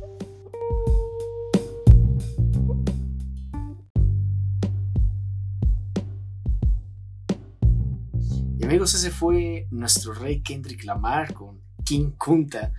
Y pues regresamos para que, para que nuestro invitado del día de hoy, este ciudadano consternado, Alejandro, nos este, cuente cuáles son, cuáles son sus recomendaciones de rap eh, para alguien que jamás ha escuchado rap en su vida. Este, arráncate con tus, con tus canciones y todo. Vale, pues vámonos, vámonos duro y vámonos eh, pues aprovechando como el trampolín de que me, que me acabo de, de acomodar, ¿no? Este, pues sí, King Kunta es creo que uno de los ejemplos más finos de Kendrick Lamar contando historias, de hilando rimas, de hablar justamente de, de la experiencia eh, eh, africana, americana en, en Estados Unidos y me parece que eso lo, lo pone muy muy bien eh, en, en esta canción King Kunta. De aquí me iría a algo diametralmente opuesto, que es también creo que una de las voces más talentosas del hip hop y del rap actualmente, pero que es totalmente lo contrario de, de Kendrick, creo, en cuanto a estilo y flow y actitudes, es súper más chill. Y ese sería Frank Ocean. Eh, Sí, jalo. Quisiera hablar específicamente de Futura Free, que es la canción con la que cierra eh, este, su segundo álbum, Blonde. Y aquí me gusta sobre todo la simbología que maneja respecto a los autos, cómo utiliza los autos para hablar de sus relaciones, de sus amistades y de sus experiencias. Y si bien es algo con lo que no me siento identificado, sí es algo que me llama mucho la atención, sobre todo algunas líneas como cuando le, le, le pregunta a su compa, oye, ¿te acuerdas de cuando tenía este carro? Y le contesta, no, no somos amigos desde hace tanto tiempo. Y eso te Mm. va poniendo en contexto y pues te hace pensar justo en, en cómo a veces utilizamos ese tipo de relaciones, ¿no? Cómo rebotamos eh, a través de esos recuerdos compartidos. Eh. De aquí me voy a algo mucho más personal y digo tanto para el artista como para mí creo y sería 65 and Ingleside de Chance Chance the Rapper que lanzó como un sencillo así solito y habla como de su experiencia de- de estar creciendo como rapero como un día Donald Glover, a.k.a. Childish Gambino, lo toma bajo su ala y ya deja de sufrir, deja de, de tener que estar luchando por el dinero, de estarse preocupando por porque llegara la siguiente quincena, de hmm. cómo tenía que mantener a, a su morrita y, y, a su hija, de cómo eh, su morra lo apoyó durante todo ese tiempo, cómo era ella quien, llevaba pues, los gastos de la casa mientras él trataba de armarla como, como rapero, ¿no? Y aquí me gusta sobre todo la línea en la que dice Young Channel ain't no broke no more. Eh, justo cuando, cuando habla de cómo eh, Gambino se lo lleva de tour y dice, ok, se acabaron mis problemas, ya, ya no me tengo que mortificar por el dinero.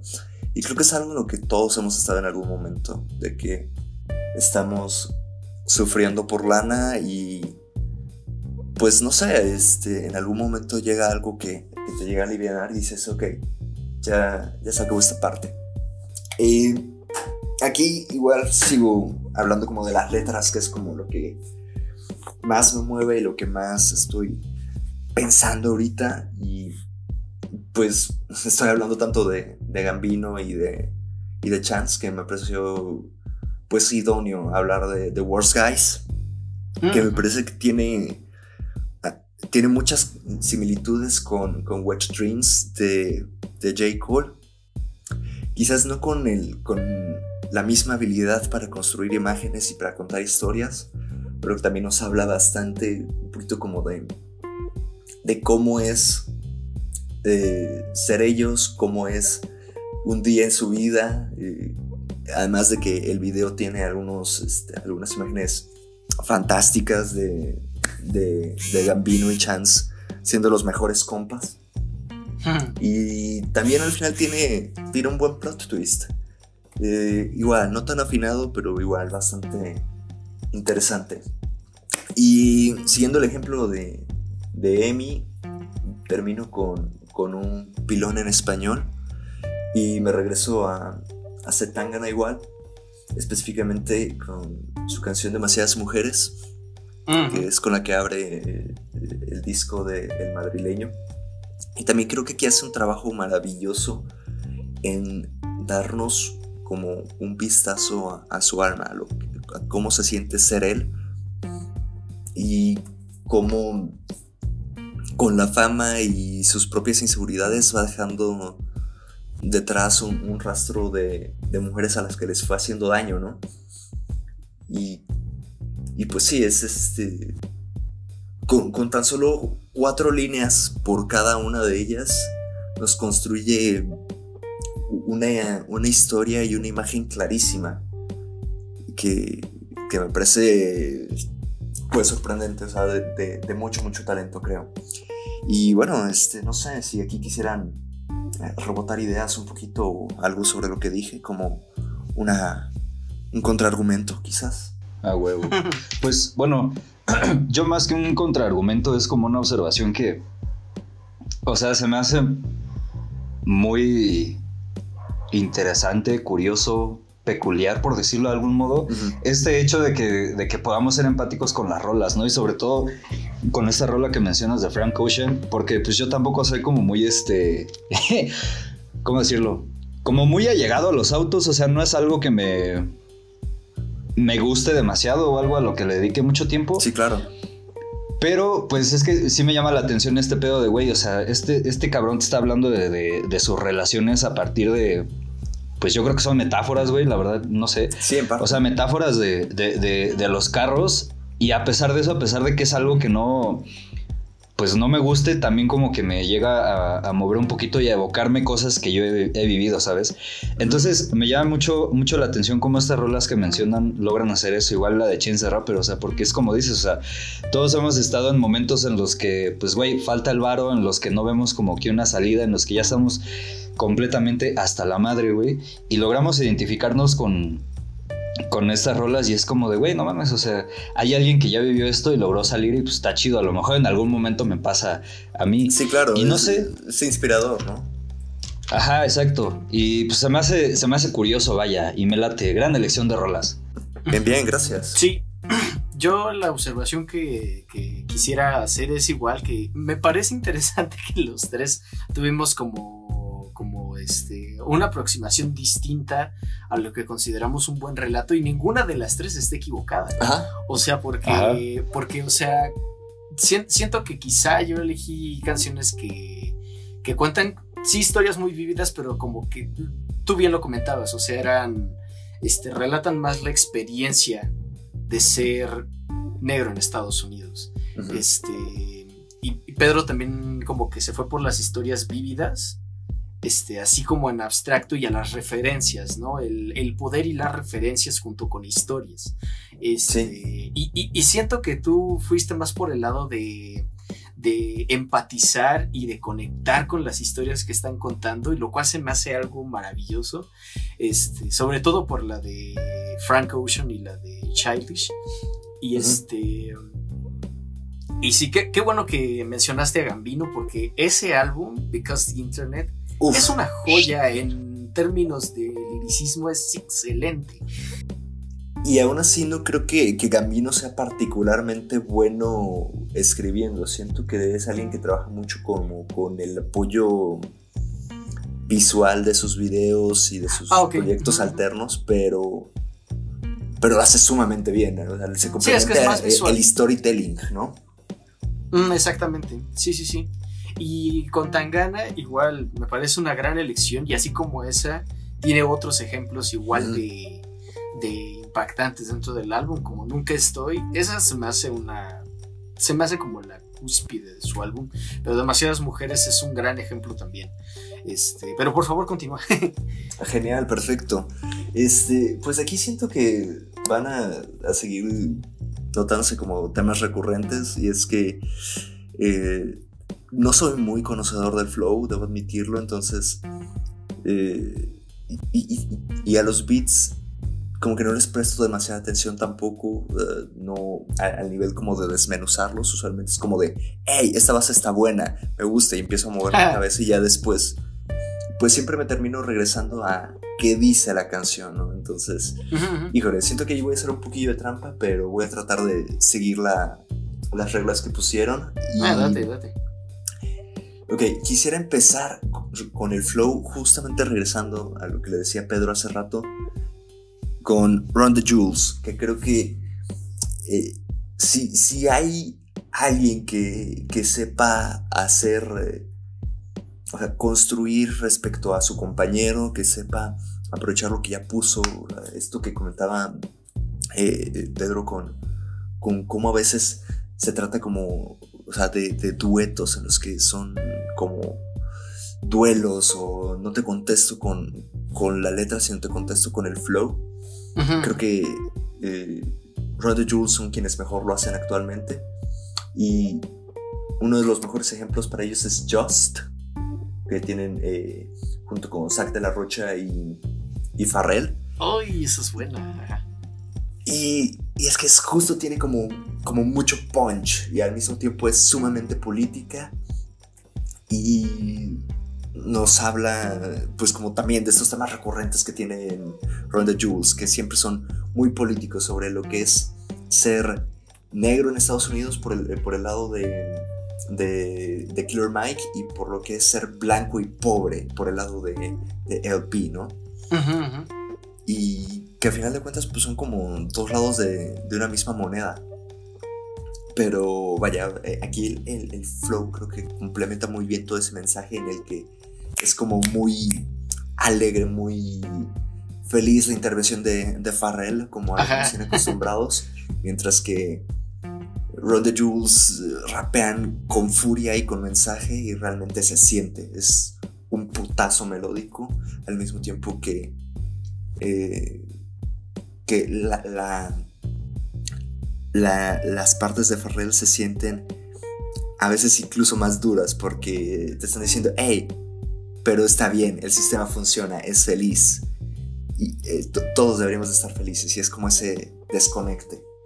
Em, de aquí me voy a otro, una cosa creo que igual diametralmente opuesta, opuesta que sería You Grew Up de Odyssey, que igualmente líricamente es algo increíble, cuenta tres historias fantásticas sobre cómo las personas que crecemos y cambiamos y cómo nos vamos haciendo prejuicios, pero el flow es excelente, es perfectamente fluido, es un delivery eh, veloz a la vez que es sumamente chill y en el que realmente se puede sentir la melancolía y la tristeza con la que canta y rima Odyssey constantemente. Y bueno, sí, aquí también menciona parte al, al video musical, que fue a, donde yo caí primero. Esta canción la escuché por primera vez en YouTube y no pude dejar de... No, o sea, no pude quitarle los ojos de encima mientras, mientras lo veía. Y por último, termino con Devastated de Joy Badass, que a lo mejor no es como lo más fluido, el mejor ejemplo de, de flow, pero vaya, me gusta mucho y quería mencionarla, no supe dónde más podía meterla, entonces sí, es también muy buena rola y creo que bastante sencilla de escuchar, peso, aquí igual son temas duros eh, en, en el que nos hablan de de la negritud, ¿no? Y bueno, sí, eso es como eh, mis rolitas, eh, mis recomendaciones respecto a Flow. Ok, ok. Me late, me late. Ajá, yo sí estoy de acuerdo, súper de acuerdo con Randy Jewels, sobre todo por lo que, porque ahí se ve lo que dice Kendrick en Hood Politics, ¿no? Dice, sí, no, si los críticos de verdad extrañaran los días en el que el, hip hop era rapear, le darían un disco platino a Killer Mike. Sí. Ajá. sí, eh. sí, sí, totalmente. Ya, ya hay tantos, tantos, este, raperos que ya encontraron su fórmula y mucho del mumble rapping, que no recuerdo quién es quien, quien, quien les tira. Creo que es, bueno, de, los que se me vienen a la mente es como Tyler. Tyler the Creator, que es uno de los que más se queja de, los mumble rappers y también de, digo, no sé si ustedes sean fans, pero amigos que se me hace como una fórmula tan básica la que utilizan siempre a la hora de, de sus rimas.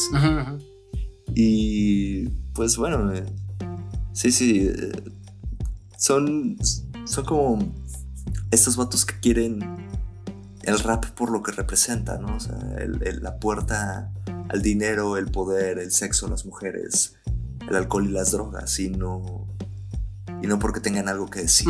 sí, pues es que... el rap llegó para ser el género popular eh, de ahorita y en el porvenir, no sé, pero, pero sí, yo creo que los mumble rappers amigos, este, Playboy Card y Lil Uzi etc. Este, creo que lo, lo, compensan el no tener ni flow ni líricas con beats, porque sus beats creo que sí están como muy cabrones en muchas ocasiones. Hay otros que sí son como nada más el, el beat ahí y ya se acabó todo, pero, pero sí, por ejemplo, el que les decía de Daily, de Playboy Cardi, se me hace un ejemplo al respecto. Pero sí, hay muchos raperos como Tyler, como Snoop Dogg, que sí siempre se están quedando los mumble rappers. Sí, sí, sí. Totalmente. Y. Oh, perdona, perdona que te interrumpa, pero acabo de, de recordar una mención honorífica para, para hablar de Flow. Ajá. MF Doom y Figaro. Uy. Es, es una de las canciones favoritas de, de uno de mis mejores amigos. Siempre que lo veo me pide que la pongamos cuando vamos en el auto. Y eh, es excelente, realmente buenaza. Y bueno, no sé, tenía que mencionarla, lo siento. ah, está, bien. Es creo la rol en la que Doom se escucha más malvado en todo el Mad Villain. y eso es bastante. Ajá. Pero bueno, síguele, síguele, síguele. Vale, pues terminando con con beats y estos temas, hablando justamente de maldad, de temas siniestros, pues no se me ocurre otra más que Who That Boy de Tyler con ASAP Rocky, que Dios mío, es una de las canciones más malvibrosas que he escuchado en la vida. Que realmente te da miedo al terror al comenzar a escucharla. Y no lo digo la ligereza, es, es un, son, son beats potentes, eh, fuertes, ensordecedores, eh, que, son hasta confusos. Dices, demonios, es, la primera vez que lo escuchas puedes decir, ¿esto es música? quizás no sea como la mejor recomendación como para alguien que quiere entrarle a esto, pero ya una vez que está un poco curtido la persona, creo que sí es un buen ejemplo, ¿no? Em, siguiendo con beats, eh, Big Fish de Vince Staples me gusta bastante. Me parece que tiene, eh, tiene una base sumamente sólida y de nuevo la temática me parece bastante buena. Eh, es, algo igualmente con lo que me siento identificado como un ser el pez grande en el estanque cuando ya no cabes en un sitio, cuando eh, sabes que te deparan cosas mejores. es la canción y creo que no solamente se transmite eso en, las letras, sino también en el beat, que lo acompaña sumamente bien. Y The Beats creo que definitivamente es uno, uno de, mis, de mis puntos débiles, pero aquí me gustaría mencionar, yo creo que Point and Kill de Little Sims, su último álbum. Amo. Así, igual. talentosísima. Eh, yo le comentaba a Pedro el, el, I Might Be an Introvert salió la misma semana que el Donda y mientras creo que a las dos de, Certified Love Boy y mientras todo el mundo estaba hablando de, de, esos dos discos yo dije no este es el álbum de hip hop del año. Sí. Este sí, sin duda. aquí es donde deberíamos estar viendo. Y justamente eh, Point and Kill me parece un ejemplo buenísimo porque demuestra de toda la flexibilidad que tiene el hip hop, como recurriendo a, instrumentos tradicionales africanos. Eh, Little Sims es de, es de ascendencia eh, etíope, me parece, nigeriana, ella es yoruba.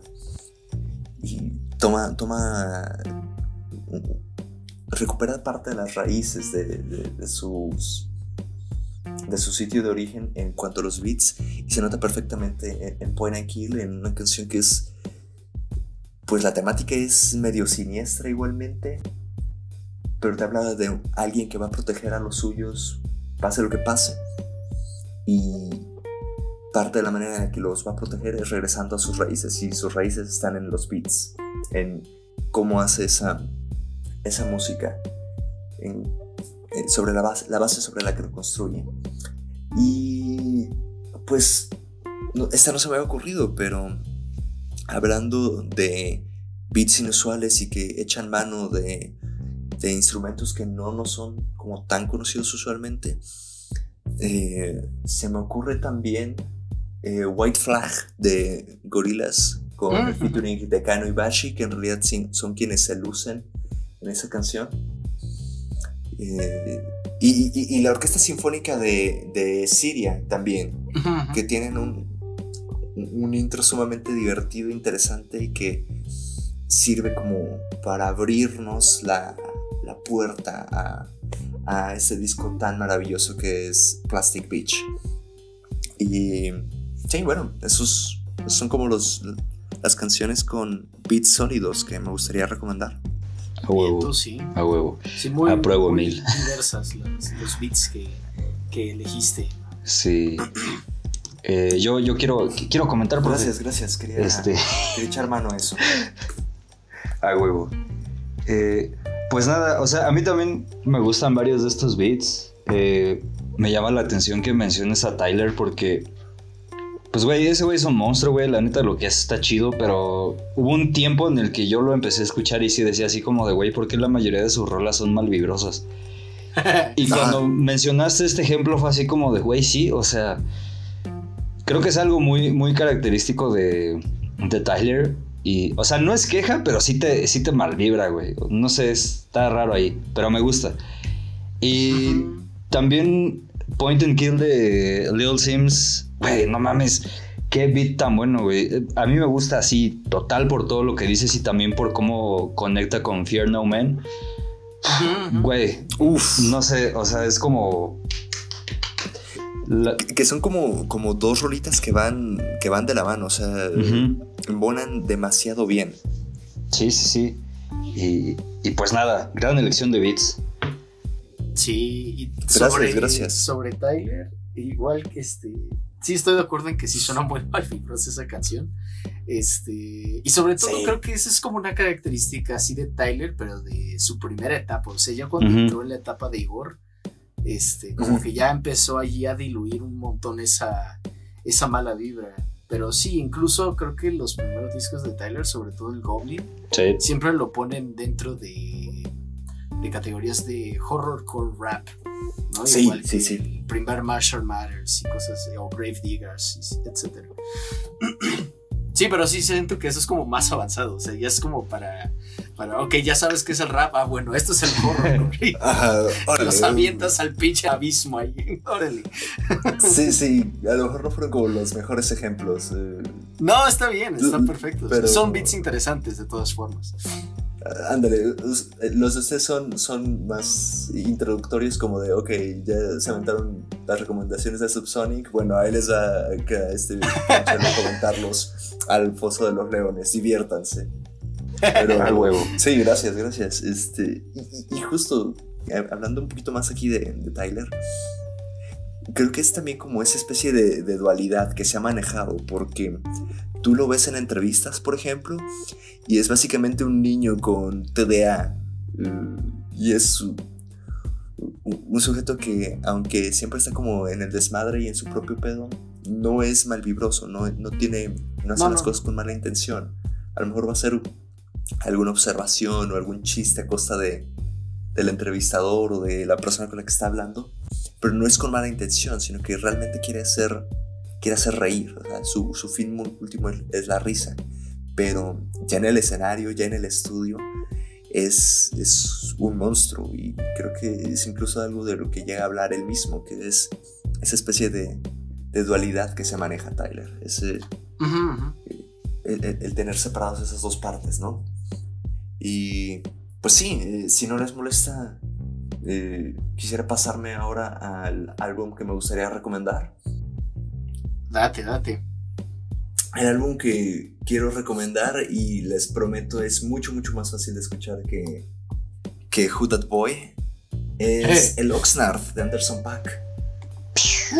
Eh, me parece que es eh, como una buena cosmología, un buen resumen cosmológico de lo que es el hip hop actualmente, con algo de, de storytelling, con algo de contarte, bueno, este es Los Ángeles que, me toca vivir.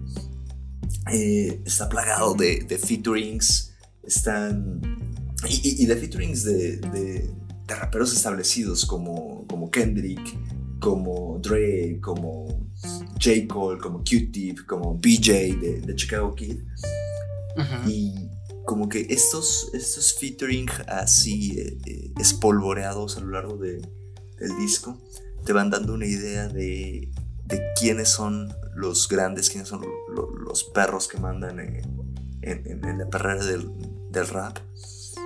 Y de ahí puedes, pues como que irte eh, expandiendo, o sea, como, como echar raíces respecto a, qué es el hip hop, ¿no? Y le dando eh, una buena escuchada. Este, Además, es, es, un álbum que me parece que es muy sencillo de escuchar, no tiene beats muy duros ni complicados. Es político sin ser demasiado político como lo que pueden llegar a ser Run the Jules, por ejemplo, a veces. Por ejemplo, eh, está Six Summers, en los que, que, curiosamente fue escrita por, por, por Anderson Pack en, en 2018, a dos años de la presidencia de Trump y en el que él meditaba de, bueno, sí, ya sobrevivimos dos años a esta chingadera, nos van a tocar por lo menos otros dos, pero posiblemente tendríamos que sobrevivir otros cuatro. Entonces de ahí los seis veranos que habría que sobrevivir, Ah, que habría que sobrevivir la Trump, ¿no? Y tiene algunas líneas muy buenas que me gustan bastante, como Dear Mr. President, it's evident you don't give a damn. Es decir, eh, querido señor presidente, es evidente que no, que no le importa nada un carajo. Y pues es, es este fight the power, pero con esta voz tan suave y relajada de Anderson Paak, eh, en el que se lo dice hasta de una manera cortés, señor presidente, por favor, vaya y chingue a su madre. No sé, me parece sumamente bello esa parte. Am, también habla un poco sobre su herencia y, y- y los símbolos para los símbolos de unión para, para, para los hombres negros principalmente, que son como, como por supuesto Martin Luther King Jr., que citan a diestra y siniestra, o también eh, Malcolm X, de quien sé que Pedro es fan. Ey, Y también hay incluso Mansa Musa, que eh, no sé si conozcan un poco sobre, sobre su historia y si, no- si, si quieren que les dé como un, un resumen sobre, sobre quién fue. Date, date. Dale, dale. Pues miren, eh, Mansa Musa fue probablemente el hombre más rico en la historia de la humanidad y fue negro. Fue Wow. fue, fue un rey en lo que actualmente es Mali. Y era increíblemente rico porque tenía un montón de minas de sal y oro. Eh, de hecho, él construyó la, la, la Universidad de Sankore, lo que actualmente es la ciudad de Timbuktu, y de ahí viene la expresión de, no hombre, eso está hasta Timbuktu, o decimos que Timbuktu es lo más lejano, porque era el, el último punto en el que había civilización en Mali antes de partir hacia el norte y cruzar el Sahara y llegar a- eventualmente a España para comerciar con los europeos. Y para los europeos era igualmente complicado porque el primer punto de civilización que veían después de cruzar el Sahara, después de dos o tres semanas de viaje. Entonces, bueno, e- e- es, es una figura sumamente interesante y se los dejo nada más en que cuando fue a peregrinar a la Meca, como todo buen musulmán debe de hacer, al menos una vez en su vida, fue regalando tanto dinero y tanto oro en su camino que provocó una crisis económica cabroncísima en Egipto y casi colapsa la economía mundial simplemente por ser demasiado buen pedo. LOL. Y pues bueno, sí, es, como también este, este símbolo de, de- de lo que es ser negro, ¿no? O sea, aspirar a ser así de rico y así de poderoso, pero a la vez así de, de generoso. Y para no extenderme demasiado de esto, también eh, en esta parte quisiera mencionar eh, dos canciones más. Eh, Left to Right, que es la última del, del álbum, que tiene... Es una de las canciones más divertidas que conozco. No dice la gran cosa, simplemente es una canción divertida y muy bailable. Y también la manera en la que construye historias, en los que habla a través de mujeres, tiene estos como skits divertidos que mencionaban ustedes, como de eh, intervenciones, de cosas que como que se filtraron durante las grabaciones, de cómo una de, una de las morras de, de Anderson Paak le reclama de que aparentemente tiene un amante o cómo eh, choca en medio de una avenida porque mientras está conduciendo una o- o- otra de sus chicas pues se bajó por los chescos, ¿no? Y pues no sé, es un disco sumamente divertido, ligeramente político, ligeramente racial, ligeramente sexual, pero creo que una fantástica puerta de entrada para lo que es el hip hop. Pues sí, así suena y, creo que creo que fue un gran acierto elegir este álbum, pues justo por eso, porque o sea, es bien sabido que Anderson Paak es como además de ser el amuleto de buena suerte de muchos raperos, es Sí. este, como muy buena onda, ¿no? Entonces, toda su música tiene esa buena vibra y pues, no vas a escuchar un disco de Anderson Paak para enojarte, al muy al contrario, Jamás. lo pones para ponerte de buenas. Entonces, eh, además de eso, pues tiene como esta ligereza de ponerte un montón, un sampler casi casi de Ajá. gente importante dentro de, de la escena actual. O, bueno, actual, tan actual como hace cuatro años, anyway. Este, pero, pero vaya, o sea, creo que sí, es un gran punto de arranque. Sí. Sí, Sí. gracias, gracias. Yo concuerdo. Ah, perdón, ¿ibas a decir algo? No, no, no, date, date. date. No, pues sí, o sea que concuerdo. eh, justo lo escuché hoy en la tarde antes de venir aquí a la cabina. Y me gustó, o sea, por todo lo que dices, eh, por otras cosas que más o menos le intenté eh, encontrar ahí yo. Hay una rola que se llama algo así como Savior's Route o Round, no me acuerdo cómo se llama exactamente. No, no, Sa- Savior's Road. Esa, Sí. esa, esa, mira. Y pues esa me latió porque al final como que le encontré un ritmo ahí del estilo de la Sonora Santanera y para mí fue como de, "Hmm, ¿dónde se anda metiendo este compa? Y luego también es eh, como que poniendo la atención a los beats me llamó la atención que se sintieran como que acústicos, ¿sabes? O sea, no sé si Anderson sea como que productor o quien le produzca, pero en algún momento sí me imaginé a alguien del estudio ahí con instrumentos del tipo de guitarra o batería o una madre así. Y pues sí, o sea, las intervenciones que mencionas son muy chistosas. La verdad es que sí me dieron risa y, y sí, también sería algo que yo recomendaría para, para iniciar con esto del hip hop. Sí, ju- y, y qué bueno que mencionas esta parte de, de la instrumentalización. No estoy bien seguro, no hice tan bien mi tarea como me hubiera gustado, pero me parece que toda la instrumentación es este, con, con, con, con instrumentos reales. Este, Ah. Pac toca la, la batería y creo que eso es, es como lo que le da la, la ese aspecto orgánico, ¿no? Natural de respecto a, a las bases. Que estoy 90% seguro que todos los beats son él mismo tocando tocando la, este, la batería. Y no me sorprendería que algunos de ellos incluso los haya grabado al mismo tiempo que las letras. Este, aquí extendiéndome un poco con las recomendaciones. El Tiny Desk de Anderson Paak también es maravilloso. Eh, canta y rapea mientras está tocando la batería y va dirigiendo um, a sus músicos. Eh, también sumamente talentosos, los Free Nationals. Eh, sí, eh, me parece que es un discazo. O sea, modestia aparte, en, en la elección al menos. Pero sí, um, Pac me parece que es uno de los músicos más talentosos actualmente. Eh. Sí. Sí, estoy de acuerdo. Y pues, pues muy bien, muy buena selección a los dos. Gracias. Gracias igualmente a mí. gracias, gracias. Este, pues amigos, hasta aquí llega el, el episodio. Espero que, espero que les haya, hayan encontrado algo de interés para que vayan y se inicien en el rap si no lo han hecho todavía.